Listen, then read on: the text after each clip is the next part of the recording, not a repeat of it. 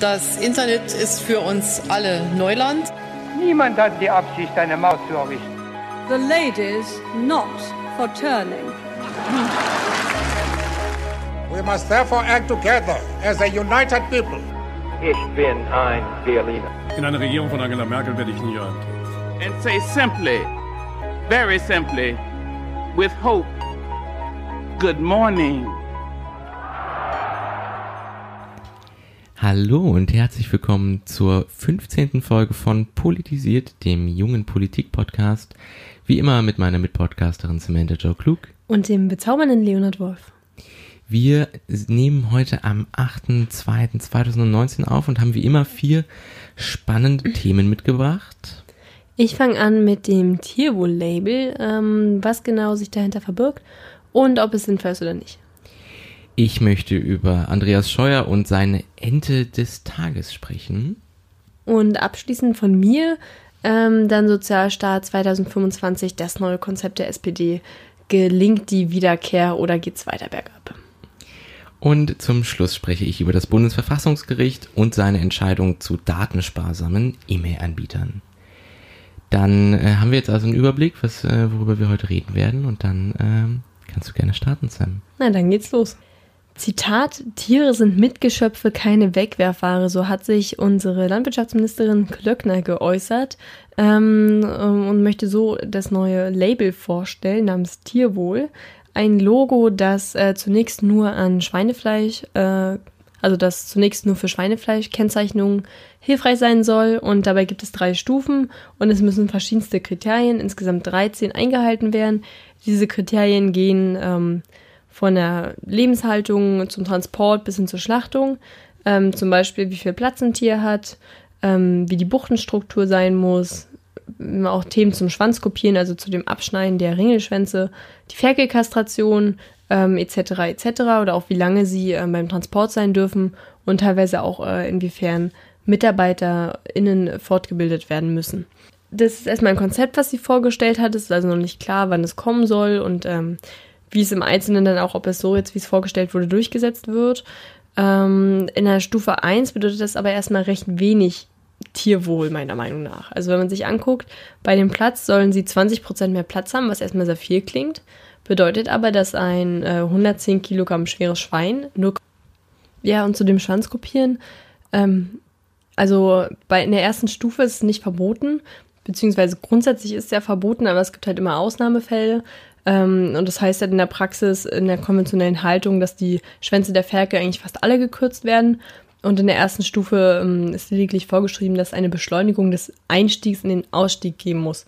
Ähm, wir wissen, glaube ich, alle, was das bedeutet. Das ist eher so ein, äh, so ein fauler Kompromiss, den man an der Stelle schließt. Und darum ist auch in der Hinsicht nicht wirklich äh, Besserung in Sicht. Sprich, es ist insgesamt halt doch irgendwie ein Label, ja, wo es zwar Verbesserungen gibt, aber doch sehr minimal und man irgendwo Mhm. Tierwohl raufklebt, wo es dem Tier wahrscheinlich immer noch ziemlich beschissen geht, vielleicht ein bisschen weniger beschissen als vorher, aber Mhm. das ist halt so dieser Kompromiss, der jetzt rauskam, weil dieses Label wollte auch Christian Schmidt, also der Vorgänger, einführen und ist dann gescheitert, ähm, auch an Lobbyinteressen, denn der Bauernverband ist auch hiermit nicht zufrieden. Er sagt, wir wollen zwar ein Label haben, aber die Einstiegskriterien sind hier zu hoch. Ähm, ja, man muss ja auch an die armen Landwirte denken. So. Ähm, und auch von anderen Seiten gibt es Kritik, also zum Beispiel von der grünen Seite, ähm, dass sie eben sagen, es gibt so viele staatliche, also es gibt so viele Kennzeichen und dieses staatliche ist halt auch nur ein freiwilliges und darum ist es halt eigentlich äh, nicht ausreichend, also es ist nicht weitgehend genug. Ähm, und wenn man sieht jetzt, es gibt bereits eine andere Tierwohlinitiative von Lidl und Aldi, ähm, die ab 1. April einsetzt und für Geflügel und Rinder ebenso gilt wie für Schweinefleisch. Und man sieht ja diese total Unübersichtlichkeit. Und eigentlich wäre es viel besser, wenn man generell eine Bezeichnung hätte, dass jedes Stück Fleisch eben äh, markiert werden müsste mit einer gewissen, wie auch immer man das machen möchte, ob mit einer Farbskala oder mit, äh, mit Zahlen oder so, dass man da eine Abstufung hat. Also wie bei den Eiern sozusagen, dass ganz klar ist, wenn ich dieses Fleisch kaufe, kaufe ich aus der und der Massentierhaltung, hier ist es schon etwas besser und das sind dann eben die äh, Bioprodukte, wie auch immer die Kriterien dann aussehen.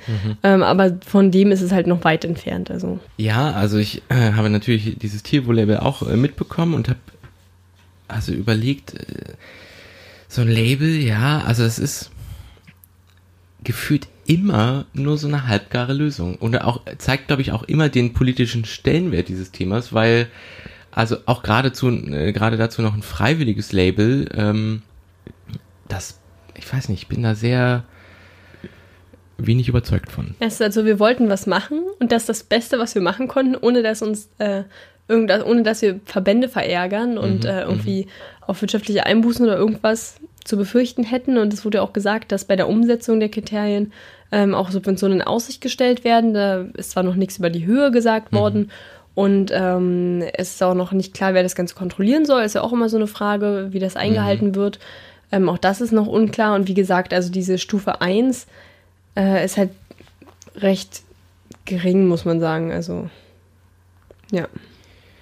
Okay, ähm, äh, ich glaube, was, was da vielleicht auch noch mit reinspielt, äh, genau, das heißt, der, der Aufwand ist für so, ein, für so eine Aktion relativ gering, aber ich glaube, die Außenwirkung ist immer so, also wenn man sich dann mit so einem großen Label präsentieren kann. Genau, also, Also- für die Unternehmen ist es super. Genau, aber ich glaube auch tatsächlich für, für die Politik, die kann halt sagen, so, wir haben jetzt ein Label und jetzt hängt es ja aber auch bei der Wirtschaft, die muss das jetzt äh, irgendwie umsetzen äh, und wenn sie das nicht tut, dann kann ja die Politik nichts dafür. Ähm, ich habe mich da sehr stark auch an, äh, an ein Label von äh, Andreas Scheuer, das er, glaube ich, vergangenes Jahr eingeführt hat oder präsentiert hat, äh, erinnert, wo es um die Abbiegerassistenten geht und wo es letzten Endes auch nur darum geht, dass, glaube ich, dann äh, Fahrzeuge oder Fahrzeughersteller sich halt so ein Label geben können, ja, wir setzen den äh, Abbiegerassistenten ein, so. Dass man vielleicht jetzt einfach auch äh, vorschreiben könnte, dass es Abbiegerassistenten in jedem Fahrzeug gibt, äh, ist ihnen anscheinend nicht in den Sinn gekommen und ich habe das Gefühl, hier verhält es sich genauso. Man könnte einfach, äh, äh, also einfach äh, selbstverständlich, äh, ich, ich möchte jetzt nicht unterstellen, dass das ähm, total einfach umzusetzen ist, so, aber ich glaube, wenn man das tatsächlich wollen würde, eine, eine konkrete Verbesserung in äh, was, was das Tierwohl angeht, dann ähm, sollte man sich eine andere Lösung überlegen als so ein äh, Tierwohl-Label. Ja, genau. Oder wenn man schon so ein, also wenn man auf ein Label hinaus will, dann eben ein verpflichtendes irgendwie, Mhm. was halt äh, auch mehr erfasst als jetzt einerseits nur Schweinefleisch und andererseits auch als nur die, die schon ein bisschen besser sind, sondern auch generell, dass du überall die Kennzeichnung hast. Total. Ähm, weil ich meine, die VerbraucherInnen sind ja auch ja, teils verwirrt, welche Labels sind vertrauenswürdig, welche nicht, ähm, was ist totaler Blödsinn, was für Kriterien müssen dann erfüllt werden. Mhm. ja, aber du hast ja schon Steuer angesprochen. Genau, äh, damit mache ich auch direkt weiter. Andreas Scheuer und seine Ente des Tages. Andreas Scheuer ist ja einer der, ähm, ich würde sagen, PR-stärksten Ministerinnen und Minister äh, aus der aktuellen Bundesregierung und hat ähm, oder ist besonders aktiv darin, Videos auf äh, Social-Media-Kanälen zu veröffentlichen. Und das hat er letztens auch einmal wieder getan. Und zwar hat er sich in einem knapp einminütigen Video ähm, mit einer großen gelben Quietscheente unterm Arm präsentiert und startete das Video mit und sie hat wieder zugeschlagen. Die Ente des Tages. Dass er mit dieser Ente natürlich nicht nur die Quietscheente meinte, sondern äh, die doch eher geläufige oder äh, auch bekannte Zeitungsente ähm, äh, war klar. Und zwar hat er sich äh, eine Meldung äh, vorgenommen, die in der äh, von der Nachrichtenagentur Reuters veröffentlicht wurde, wo es unter anderem um eine ähm, Prognose des äh, Ministeriums geht, die vor fünf Jahren veröffentlicht wurde und dass äh, daraus als, als Konsequenz quasi die ähm, Spritpreise erhöht werden könnten.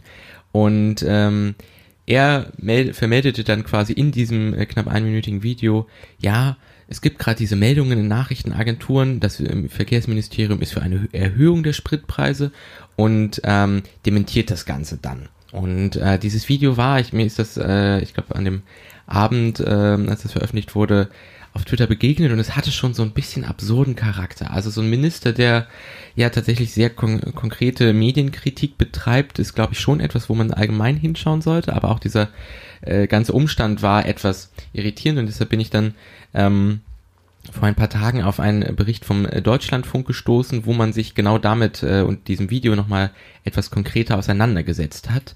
Ähm, und sich angeschaut hat, dass so ein paar Sachen äh, in, diesem, in diesem Video doch nicht ganz stimmen. Zum einen ist es tatsächlich nur eine Nachrichtenagentur gewesen, nicht wie Andreas Scheuer verlautet hat, mehrere, diese, die diese Meldung quasi verbreitet haben, äh, konkret Reuters. Ähm, und dann ist halt diese Agenturmeldung, diese Tickermeldung, wie, wie das ja häufiger der Fall ist, von ein paar Online-Medien aufgegriffen worden, unter anderem ähm, die Rheinische Post Online. Ähm, ich habe aber auch, als ich vorhin das Ganze nochmal nachgeschaut habe, dann vom Handelsblatt ein bisschen was dazu gefunden. Ähm, aber genau, es ist nicht so, wie womöglich dieses Video ähm, den die die Zuschauerinnen und Zuschauer denken ließ, eine eine große eine große breite Berichterstattung gewesen und ähm, das ist so ein bisschen der erste Kritikpunkt. Der andere Kritikpunkt, äh, oder das ist tatsächlich auch was, was äh, von dem, von dem Ministerium im Nachhinein ähm, eingeräumt wurde, dass es tatsächlich eher um diese eine Meldung geht, die dann in einem anderen Medium weiter veröffentlicht wurde. Ähm, und der andere Kritikpunkt ist so ein bisschen diese ganze Prognose an sich. Also diese Prognose ist 2014 herausgekommen, ist vom ähm, Ministerium äh, quasi veröffentlicht worden und Scheuer kritisiert in, in diesem Video doch, dass ähm, zwar da das womöglich das BMVI ähm, Label drauf ist, aber das Ganze doch durch äh, externe äh, quasi Expertinnen und Experten äh, und Gutachterinnen und Gutachter veröffentlicht oder die, diese Prognose auf quasi externe Personen äh, zurückzuführen ist und deshalb es sich dabei gar nicht so richtig um eine ähm, Position des Verkehrsministeriums handelt. Das ist, finde ich, zumindest in dem äh, Kontext, dass äh, anscheinend Reuters äh, kurz bevor sie diese ähm, Tickermeldung veröffentlicht haben, sich haben von einer äh, Ministeriumssprecherin noch einmal bestätigen lassen, dass doch tatsächlich diese Prognose auch noch aktuell ist. Finde ich auch etwas, worüber man sprechen kann. Also klar kann man sagen, hier, das ist zwar was, was von Expertinnen und Experten erarbeitet wurde, aber wir müssen uns daran gar nicht unbedingt halten, so. Aber dieser, dieser Ton, der quasi damit einherging von äh, Scheuer, ist ein, einer, den man zumindest im auch ganzen Kontext seiner ähm, oder der, der PR, ähm, Aktionen seines Hauses äh, schon auch mal kritisch betrachten sollte. Denn wenn man sich mal anschaut, der Medienetat vom äh, Bundesministerium für Verkehr und digitale Infrastruktur ist jetzt vor kurzem äh, laut äh, Berichten von ZAP, dem Medienmagazin des NDRs, von äh, einer Million auf 2,5 Millionen Euro gestiegen. Und ähm, das Ganze geht so ein bisschen auch damit einher, dass äh, im vergangenen Jahr ein sogenanntes das Ministerium nennt es selber Neuigkeitenzimmer, ähm, sonst würde man das eher Newsroom nennen, in diesem ähm, Ministerium auch errichtet wurde, was äh, eine stärkere Bündelung, Bündelung der äh, verschiedenen Referate, die quasi bisher irgendwie mit Öffentlichkeitsarbeit und aber auch Pressearbeit zu tun hatten, bedeutet. Und dieses Neuigkeitenzimmer, wie es doch so charmant genannt wird, ähm, ist tatsächlich auch nicht müde, über sich selber berichten zu lassen. Und es gibt äh, einen eigenen Twitter-Kanal dazu. Und das ist, ich, äh, also da mich ja das äh, Thema politische Kommunikation sehr interessiert, finde ich diese, äh, diese Videos und äh, Produktionen, die darin entstehen, tatsächlich sehr befremdlich und ähm, äh, weil die, weil die so einen sehr starken ja, also es hat einen unfassbar starken PR-Charakter und ich glaube, man muss darüber sprechen, was das für Folgen hat beispielsweise.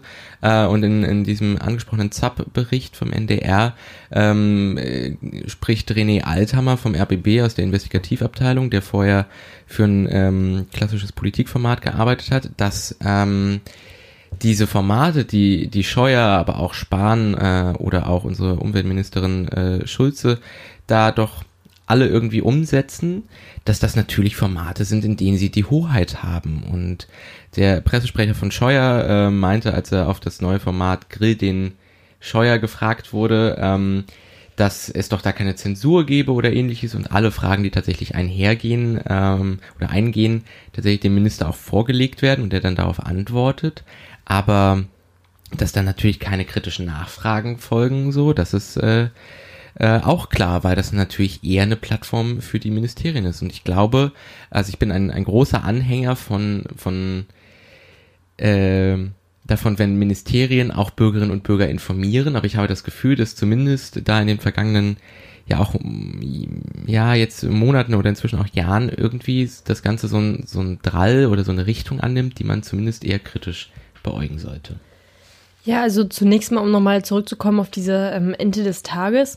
Also ich würde da genauso ähm, sagen, dass es vor allem was ist, was Scheuer im, im Moment tut und damit natürlich dieses Klima gegen die Presse irgendwie noch befeuert, mhm. indem er eine Ente des Tages verteilt, obwohl man ja sagen muss, dass die ähm, Nachrichtenagentur auch noch nachgefragt hat beim Verkehrsministerium, mhm. also auch noch gegengecheckt hat eigentlich die Quelle. Ja. Und er dann in seinem Video davon spricht, ähm, dass, äh, ja, dass es eben von externen Gutachtern sind, aber nicht sagt, welche Gutachter. Also er mhm. eigentlich, wenn dann da die ähm, Quelle nicht mit angibt.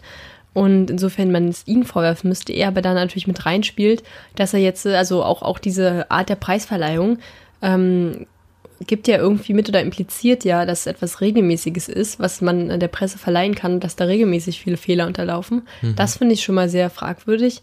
Und dann spielt es ja darauf an, was eben auch äh, vor einiger Zeit Jan Böhmermann in Bezug zur Bundesregierung kritisiert hat, dass es da eine Art Staatsrundfunk gibt. Mhm. Und ähm, das ist halt genau da das Gleiche. Und wenn es ein Newsroom ist, ist für mich schon sehr eindeutig, dass da regelmäßig äh, Inhalte produziert werden, die eben darüber hinausgehen, die ähm, BürgerInnen nur zu informieren ähm, sondern eben auch ganz klar irgendwie mit staatlichen Geldern und staatlich kontrolliert äh, zusätzlich da irgendwie versucht wird, Menschen zu beeinflussen. Ähm, und mich würde interessieren, ob da schon jemand gegen geklagt hat, weil nur weil es jetzt nicht so in Form von einem TV-Sender ist, sondern mhm. eben äh, vieles übers Internet läuft, sollte es ja trotzdem ähm, gegen das Gesetz verstoßen.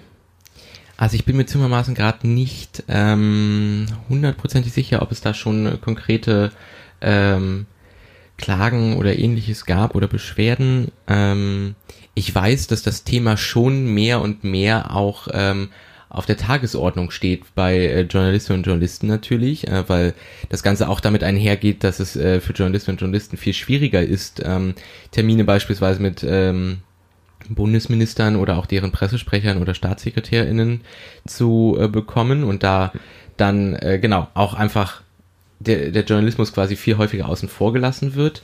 Ähm, genau, aber ob es da tatsächlich schon was Konkretes gab, da bin ich mir gerade nicht hundertprozentig sicher. Ähm, ja. Aber ich finde ja auch diese Kriterien dann wieder schwierig. Also es gab ja diese vier Kriterien und da ist ja auch einer, dass man einen Sendeplan haben muss. Und ich glaube, mhm. das ist aber auch so sehr veraltet gedacht, dass es mhm. den immer sehr konkret geben muss. Also ich glaube, man müsste auch die Kriterien, was überhaupt Rundfunk zur heutigen Zeit aufs Internet bezogen ist, auch das sollte man wahrscheinlich nochmal äh, überdenken, überarbeiten, neu definieren. Total, also genau, äh, der, die, die Kriterien sind da auf jeden Fall veraltet, aber ich glaube selbst ein Sendeplan lässt sich, also äh, beispielsweise, ich, ich glaube in dem, in dem Video, was du ja angesprochen hast von Jan Böhmermann, da äh, nahm er ja dann als Beispiel dafür, dass so ein Sendeplan ja anscheinend existieren muss, dass dieser Podcast von Angela Merkel, den sie ja auch schon seit äh, vielen Jahren veröffentlicht, irgendwie immer am selben Tag zur selben Uhrzeit quasi dann veröffentlicht wird. So, und dann kann man sich natürlich schon fragen, das sieht schon irgendwie sehr getimed und sehr geplant aus. Mhm. Ähm, ich persönlich bin da ja dann immer so ein bisschen in dem Zwiespalt, also ich bin ja grundsätzlich ein Fan davon, wenn auch Behörden und äh, natürlich Ministerien und Verwaltungen auch aktiv mit Bürgerinnen und Bürgern kommunizieren, so, aber ich glaube, das kann, also oder weil ich glaube ich der, tatsächlich der festen Meinung bin, das kann auch ein tatsächlich einen Mehrwert bedeuten für Bürgerinnen und Bürger. Aber zumindest diese Richtung, in die das hier geht, finde ich sehr, sehr fragwürdig.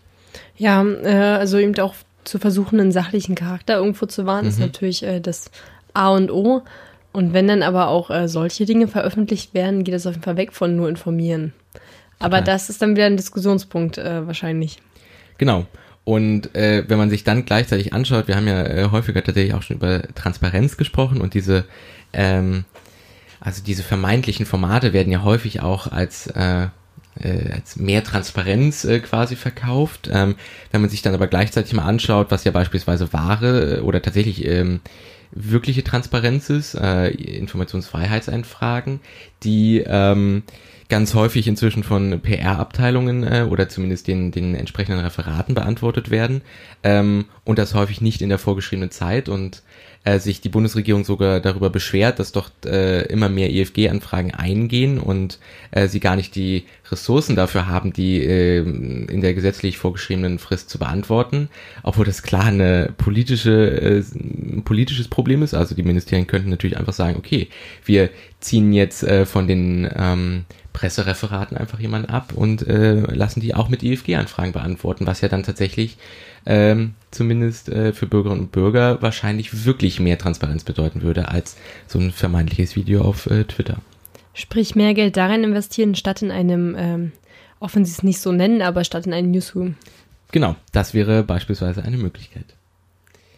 So, genau, und das war äh, wieder mal so ein bisschen das äh, Aufregen über Kommunikation in der Politik, die irgendwie nicht ganz so cool ist, wie, wie sie vielleicht womöglich äh, sein könnte.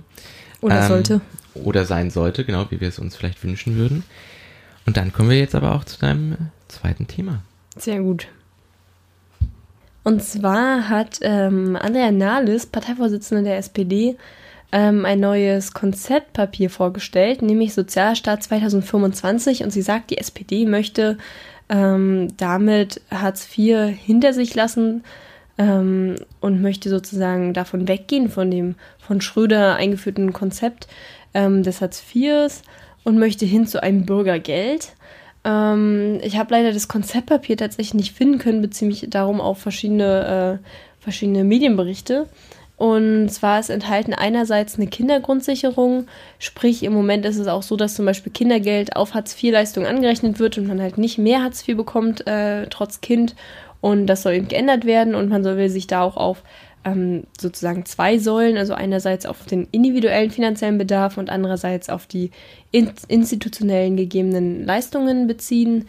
Äh, also da soll die ähm, Berechnungsgrundlage auch anders sein. Da möchte man ähm, die sogenannten Aufstocker aus dem Hartz-IV-System nehmen und künftig bei der Bundesagentur für Arbeit ansiedeln. Auch wenn es um die Prüfung äh, der Wohnung geht, also ob diese angemessen ist von der Größe zum Beispiel oder um die Vermögenswerte, ähm, soll das eben verschoben werden. Das heißt, man hat erstmal, wenn man vom Arbeitslosengeld 1 in den Bezug zu dem Bürgergeld, also eigentlich Hartz IV, dann Bürgergeld rutscht, ähm, soll das eben auf zwei Jahre verschoben werden, diese Prüfung.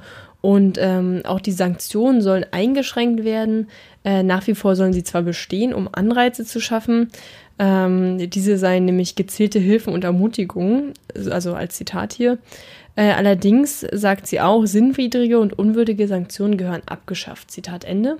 Ähm, sprich, es soll nicht mehr möglich sein, dass Hartz IV bis zu 100 Prozent gekürzt wird. Äh, schlimm genug, dass es momentan möglich ist. Mm, Und auch äh, Sanktionen für unter 25-Jährige seien oft ähm, kontraproduktiv, so alles. Ähm, es ist aber noch nicht ganz klar gesagt, äh, wie dann Sanktionen aussehen sollen oder welche bestehen bleiben, welche nicht bestehen bleiben. Es soll insgesamt unbürokratischer werden, eine Forderung, die wahrscheinlich seit Beginn des Systems besteht. Ähm, genau, und das sind so, also das sind so einzelne Punkte. Darüber wird äh, bei der, in der Klausur des Parteivorstandes am Sonntag gesprochen. Also wie gesagt, wir nehmen jetzt am Freitag, dem 8.2. auf, also in zwei Tagen ist die Klausur. Und dann wird sich herausstellen, ob die Parteispitze das äh, so geschlossen so übernehmen will als Konzept. Ich denke, es ist halt wieder ein klassischer Versuch ähm, von der SPD, sich weiter ähm, nach links zu bewegen und ähm, gerade an diesem viel kritisierten, sowohl von außerhalb als auch innerhalb der Partei System Hartz IV, ähm, also der Zusammenlegung von ähm, Sozialhilfe und Arbeitslosengeld, ähm, dagegen was zu unternehmen und Fehler einzugestehen und vielleicht auch wieder Vertrauen zu gewinnen. Äh, ich bin mir aber nicht so sicher, inwiefern es tatsächlich ein großer Unterschied ist, weil das Grundsystem ja noch das gleiche ist. Also klar, es gibt Verbesserungen und ich finde es gut, wenn man äh, ihnen keine Sanktionierung mehr in dieser Form ermöglicht und ähm, dass man auch zum Beispiel äh, Menschen mit Kindern äh, ja, mehr fördert und zum Beispiel nicht mehr Kindergeld anrechnet auf Arbeits-, also auf Hartz IV. Ähm, aber es ist ja kein Systemwechsel und es bleibt ja trotzdem noch, dass man irgendwie in einer prekären Situation ist. Sie hat nämlich auch gesagt, dass es ausdrücklich nicht darum gehe, zum Beispiel den Beitragssatz anzuheben, ähm, denn es muss immer noch einen Unterschied geben zwischen Leuten, die arbeiten und wenig Lohn haben und Leuten, die ähm, eben dann das sogenannte Bürgergeld beziehen, wo ich mich frage, na, da müsste man vielleicht mal den Mindestlohn anheben, das wäre doch mal eine Option. Also all diese Sachen äh, werden halt nicht angesprochen. Und man muss sagen, es gibt halt äh, verschiedene Kritiken natürlich auch von der anderen Seite. Also am interessantesten wahrscheinlich erstmal der Koalitionspartner, was der dazu sagt, denn immerhin befindet sich die SPD ja nach wie vor in der Regierung. Ähm, und da sagt ganz klar zum Beispiel unser Wirtschaftsminister Peter Altmaier, ähm, Zitat, wir dürfen und werden Hartz IV nicht abschaffen. Ähm, das hat er in der Welt gesagt und äh, auch, dass diese Vorschläge gefährlich seien und der Zukunft schaden und die SPD eigentlich gerade ähm, ein Thema aufmacht, was man nicht aufmachen müsste, weil das System ja funktioniert. Also da eher sehr viel ja, skeptisch ist. Insofern kann die SPD sich da natürlich auch aus dem Fenster lehnen und das fordern, weil sie wissen, okay, es wird auch nicht zu der Umsetzung kommen. Behaupte ich jetzt mal ein bisschen überspitzt. Ein wichtiger Punkt, der eben auch noch äh, kritisiert ist, dass die ähm, Bezugsdauer des Arbeitslosengeldes 1 erhöht wird auf bis zu 33 Monate, wenn man ähm, bereits über 50 Jahre alt ist. Vorher sind es 24 Monate, jetzt auf 33 erhöht. Und da kommt äh, natürlich eine große Kritik von der FDP beziehungsweise von Christian Lindner, der sagt, ähm, dass es völlig aus der Zeit gefallen sei und äh, das eigentlich ein Frühverrentungsprogramm für Ältere ist und damit halt sozusagen Anreize noch auch im hohen Alter wieder in den Arbeitsmarkt sozusagen einzusteigen, ähm, genommen werden. Da kommt also Kritik. Und ähm, dem gegenüber steht aber eine gewerkschaftsnahe Institution, ähm, IMK, die sagen, die Verlängerung des Anspruchs auf Arbeitslosengeld ist sinnvoll, vor allem um die Lebensleistung der Älteren anzuerkennen. Also da ist es im Moment in der Öffentlichkeit ein bisschen gespalten. Ähm, ich bin gespannt, wie sich jetzt die SPD im, im, Vorstand insgesamt positioniert. Das waren ja, wie gesagt, im Moment erstmal Vorschläge oder Pläne, die mhm. ähm, zutage kamen. Äh, es ist allerdings klar, dass es erstmal zunächst nicht umgesetzt wird, weil die CDU ja so vehement dagegen ist. Die SPD kann also auch diese Forderungen äh, guten Gewissens, ähm, guten Gewissens sozusagen präsentieren. Ob es ihnen denn hilft und ob die äh, Wähler ihnen, ihnen das abnehmen, ist die andere Frage. Ja, ich würde auf jeden Fall deine Skepsis da teilen. Ähm, genau, es sind halt so, also ich glaube, ich würde grundsätzlich sagen, die Maßnahmen, die da vorgeschlagen werden, sind grundsätzlich, würde ich schon äh, gutheißen oder befürworten. Ähm, aber es sind halt nur wie so, so eine Korrektur von Schönheitsfehlern quasi. Also es ist halt, wie du auch schon sagtest, es ist ja das äh, quasi auf dem gleichen System aufbauend. Ähm, und wenn ich mir dann vorstelle, okay, die CDU schießt jetzt schon dagegen, ähm, dann ist eh die Frage, ob die SPD es versuchen wird, irgendwie durchzukriegen, aber ähm, also wir haben das ja auch schon häufiger erlebt, dass äh, Arbeit und Soziales irgendwie dem, dem Wirtschaftsministerium, äh, also zumindest da nicht ganz so gute Karten hatte, wenn es da um Verhandlungen ging.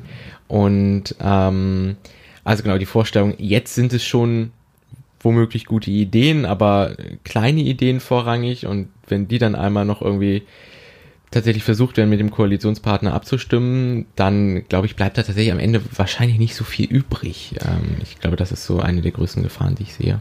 Ja, genau. Also vor allem, man versucht jetzt hier mit einem neuen, ähm, mit einem neuen Namen ähm, zu suggerieren, man würde ein neues System schaffen. Mhm. Das passiert aber ähm, mhm. de facto nicht. Dann, wenn man sich anschaut, die CDU äh, wird da mit vielleicht einzelne kleine Verbesserungen vielleicht mittragen, aber auf jeden Fall keine grundsätzliche Umstrukturierung. Die FDP ist dagegen.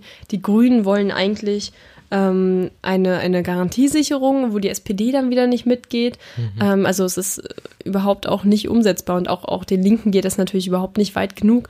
Insofern ähm, ja, mhm. ist es halt ein Konzept, was vielleicht dazu führt, mehr zu fordern, um dann ein klein bisschen von der CDU zu bekommen. Ähm, aber naja, ich sehe es halt auch mehr als Versuch zu sagen, ähm, wir wenden uns jetzt ein bisschen ab von der Hartz-IV-Reform. Äh, wahrscheinlich bleiben sie trotzdem bei ihrem Mantra, es war richtig zu der Zeit, nur einige Sachen waren nicht gut. Und jetzt nehmen wir eben die Verbesserungen vor, die, ähm, die längst notwendig sind. Aber ein Systemwechsel ist es leider nicht. Ja, und also auch gerade diese, ähm, wir haben gerade ja auch kurz schon mal äh, über diesen Titel quasi, Bürgergeld gesprochen. Das ist, ähm, also ich, ich habe mir ist es tatsächlich auch aufgefallen, als du als du es angesprochen hast, das ist so ein bisschen in einer Reihe mit dem gute Kita Gesetz und der Respektrente, also was ja die SPD gerade sehr stark versucht, irgendwie ihre äh, die Dinge, die sie umsetzt, dann irgendwie sehr sehr stark positiv zu framen und ähm, genau, das ist so ein bisschen befremdlich, ähm, aber ich, ja, ich hoffe auch so ein bisschen, dass das äh, zumindest auch hier in diesem Fall dann im Idealfall von, von kritischen Journalisten und Journalisten auch wieder, ähm, genau, äh, nicht einfach nur so distanzlos übernommen wird, wie das ja teilweise beim Gute-Kita-Gesetz war. Genau, aber ich glaube, äh, das wird es auch tatsächlich nicht. Ja, äh, wahrscheinlich wird eh nicht viel darüber berichtet werden, weil eh nichts draus wird. auch wieder wahr, auch wieder wahr. Schön. Dann gucken wir mal, wie viel über dein Thema berichtet wurde oder wird. Ja, das äh, können wir tun. Ich habe eine Entscheidung des Bundesverfassungsgerichtes mitgebracht und ich habe dir äh, diesen, äh, die, dieses Thema ja schon vor einer Woche gezeigt gehabt, meinte so, darüber möchte ich unbedingt sprechen. Und dann habe ich mich darauf vorbereitet und festgestellt, hm, ist vielleicht doch nicht ganz so easy, wie ich mir gedacht hätte. Und gleichzeitig habe ich auch festgestellt, hm, das ist also, ich glaube, das könnte ganz spannend werden, wenn zwei Menschen, die normalerweise eigentlich über Politik reden, zumindest in eine juristische Richtung gehen. Deswegen bitte ich jetzt schon einmal um Entschuldigung bei allen Menschen, die sich äh, mehr mit Jura auskennen als wir. Und das sind wahrscheinlich einige. Ähm, aber gerne könnt ihr natürlich, wenn wir äh, Dinge grob falsch äh, benennen, die gerne uns in die Kommentare schreiben und dann werden wir die noch einmal aufgreifen. Ähm, aber konkret jetzt zu dem Fall. Es geht um Posteo. Posteo ist ein E-Mail-Anbieter, der unter anderem damit wirbt, äh, sehr datensparsam äh, in Bezug auf seine Kundinnen, Kundinnen und Kunden zu sein. Und das Amtsgericht Stuttgart hat 2016 eine Telekommunikationsüberwachung angeordnet, äh, nach der Posteo für vier Monate verpflichtet äh, wurde, alle gespeicherten sowie weiter anfallenden Daten des Betroffenen herauszugeben, auch die IP-Adressen. Der Gedanke dahinter war, dass dann die Strafverfolgungsbehörden mit diesen IP-Adressen äh, zumindest sehen können, von wo der, der betroffene Nutzer und potenzielle Täter äh, quasi auf seine E-Mails zugreift oder zumindest äh, über welches Netzwerk. Und Posteo war dann der Meinung oder sagte, äh, hat dann, hat dann verlautbaren lassen, dass ihr System so ist, dass diese IP-Adressen gar nicht erst erhoben werden, äh, sondern automatisch verworfen und durch andere ersetzt werden, eben um dieser Datensparsamkeit zu folgen, mit der sie ja auch sehr stark werben tatsächlich. Und ähm, Posteo vertrat dann die Auffassung, dass quasi eine Pflicht ähm, technische Vorkehrungen zur Erhebung von Daten zu treffen, ähm, die nur für Überwachungszwecke benötigt werden ähm, und die aber sonst quasi gar nicht für ihr normales, äh, für ihren normalen Geschäftsbetrieb benötigt werden, dass ähm, diese Pflicht nicht gegeben sei. So, weil das würde ja quasi heißen, diese Telekommunikationsüberwachung ähm, da geht es nicht nur um Daten, die bereits, also die quasi tatsächlich anfallen oder vorhanden sind bei einem Anbieter, sondern auch welche, die eigentlich potenziell gar nicht erhoben werden, wie das halt hier mit den äh, IP-Adressen der Fall ist.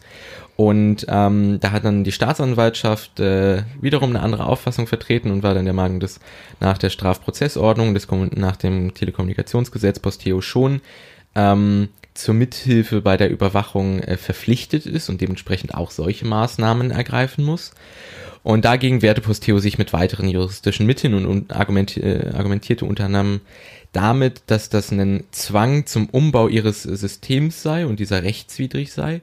Und äh, angenommen, sie würden das tun, dann würde das Ganze zwölf Monate dauern und mindestens 80.000 Euro kosten. Und das sei unverhältnismäßig viel für quasi diesen einen Fall, den es da gibt. Ähm, und ähm, dann haben sie quasi eine ähm, Beschwerde beim Bundesverfassungsgericht eingelegt und äh, das Bundesverfassungsgericht sagt dazu, dass das ähm, äh, zum Teil bereits unzulässig ist und im Übrigen jedenfalls unbegründet. Und es ist ganz fasziniert, also dadurch, dass das abgelehnt wurde, ähm, oder genau, das Bundesverfassungsgericht hat das Ganze also abgelehnt, aber hat es doch verhältnismäßig ausführlich begründet, was so ein bisschen auch damit zu tun hat, dass das einen, ja, einen, schon auch eine Tragweite hat diese Entscheidung. Und das ist auch der Grund, weshalb ich das Ganze so spannend finde. Ähm, obwohl man sich darüber auch unsicher ist, wie groß die Tragweite ist. Aber darauf komme ich gleich nochmal zurück. Ähm, genau, Posteo hat unter anderem gesagt, dass sie quasi sich ähm, in der Ausübung ihrer Berufsfreiheit äh, eingeschränkt sehen. Und ähm, das ist etwas, was das äh, Bundesverfassungsgericht nicht geteilt hat. Und das Anliegen ähm, dass Posteo quasi ein datensparsames und dadurch für Nutzer attraktives Geschäftsmodell anbieten möchte, zwar grundsätzlich durchaus schützenswert ist, aber die Firma jedoch äh, dadurch nicht äh, quasi entbunden wird von der Pflicht zur Unterstützung rechtmäßiger Überwachungsmaßnahmen. Und ähm, Posteo hat quasi daraufhin im, im Gespräch mit Spiegel Online sich überrascht gezeigt und ähm, sehen vor allen Dingen das Problem darin, dass die bisherige Auskunftssystematik quasi umgekehrt wird. Das heißt, ähm, ich, ich zitiere hier kurz an dieser Stelle, bisher war unbestritten, dass sich die Auskunftspflicht nur auf Daten bezieht, die bei Telekommunikationsanbietern tatsächlich auch vorliegen. Nun sollen Unternehmen Daten offenbar auch alleinig für Ermittlungszwecke erheben. Ähm, und das ist, also ich finde, das klingt erstmal so, als wenn das tatsächlich eine schwierige Entscheidung ist. So, also genau, der Gedanke daran, dass irgendwie Anbieter, die eigentlich Daten vielleicht gar nicht erheben, so, was ich, äh, was äh, mit diesem ganzen datensparsamen Umgang ja eigentlich total befürwortenswert ist, ähm, dann quasi gezwungen werden äh, dazu, das finde ich ein bisschen, ich störe mich daran ein bisschen. Ähm, auch die damalige Bundesbeauftragte für Datenschutz und Informationsfreiheit, die quasi in diesem ähm, die dazu angehört wurde, unter anderem, oder beziehungsweise die eine Stellungnahme dazu abgegeben hat, mahnte damals schon äh, um Vorsicht, damit quasi kein Präzedenzfall geschaffen wird hier, der dann, aus dem dann äh, folgen könnte, dass äh, Daten nur für diese Strafverfolgung erhoben werden. Und ähm, das ist die Position gewesen, die ich auch mir gedacht habe, als ich das das erste Mal gelesen habe. Und dann habe ich mich weiter informiert und bin etwas skeptischer geworden.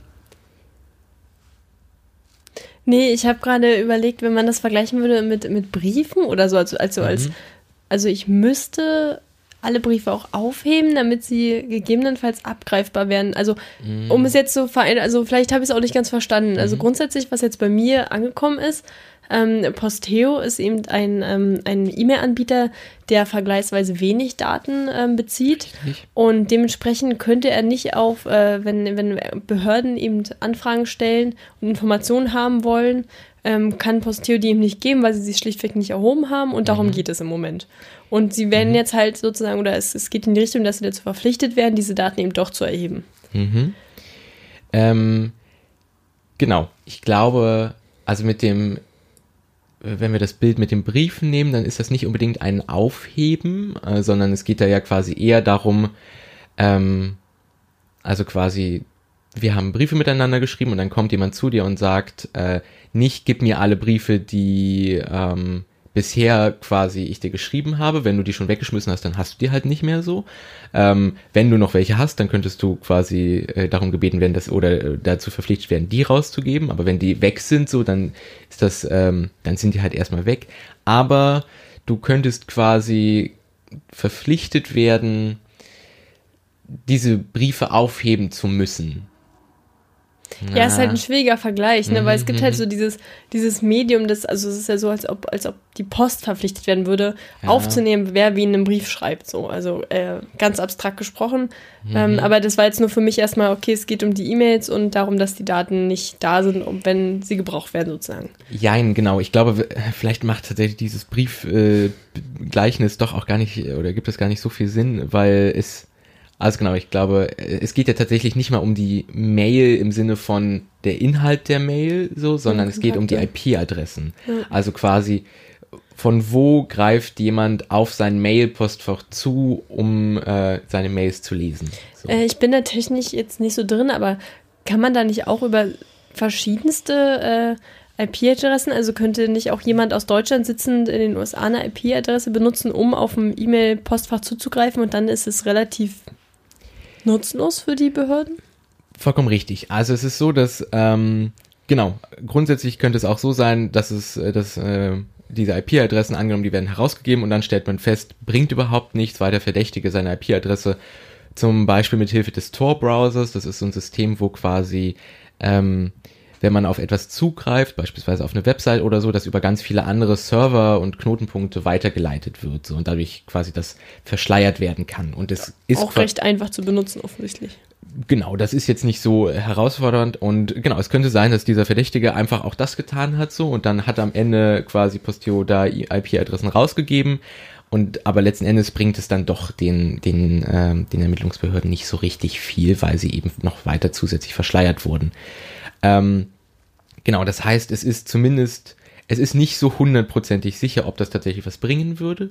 Und ähm, aber genau, es besteht halt zumindest die Option. So. Ähm, und genau, ich bin wie gesagt auch so der Meinung gewesen, so ich finde, das fühlt sich nicht richtig an. So. Und dann, äh, genau, irgendwie war auch auf äh, Twitter vom Landesbeauftragten für Datenschutz und Informationsfreiheit äh, aus Baden-Württemberg, äh, der das auch äh, sehr, sehr kritisch sah. Und dann hat Ulf Burmeier, der gleichzeitig auch, ähm, äh, genau, ich glaube, der ist äh, Richter hier in Berlin und Vorsitzender der Gesellschaft für Freiheitsrechte, äh, wenn ich mich recht erinnere.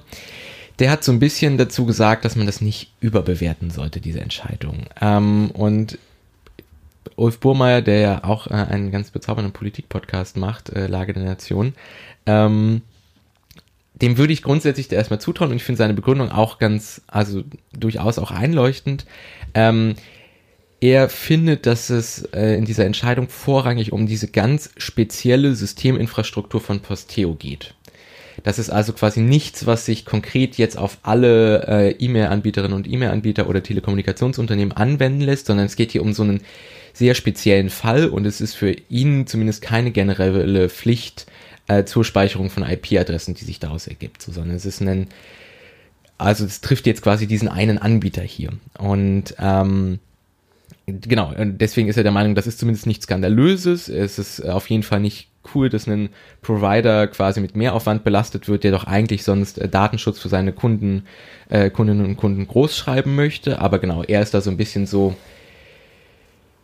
ja, äh, die Welt geht jetzt nicht unter, würde ich sagen. Ja gut, also es, wie es halt immer ist, ist, also wie gesagt, das Bundesverfassungsgericht hat sich ja auch aus Gründen davor gedrückt, äh, diesen Fall anzunehmen oder darauf verzichtet, darüber mhm. ähm, eben zu richten. Äh, aber ich finde es ja doch sehr fraglich. Da hat man schon mal ein Unternehmen, das eben versucht, möglichst wenig Daten zu sammeln. Und äh, darauf, also darum geht es ja auch in vielen Debatten. Ähm, achte darauf, was äh, im Internet von dir an Daten gesammelt wird, was wird veröffentlicht, was hinterlässt du.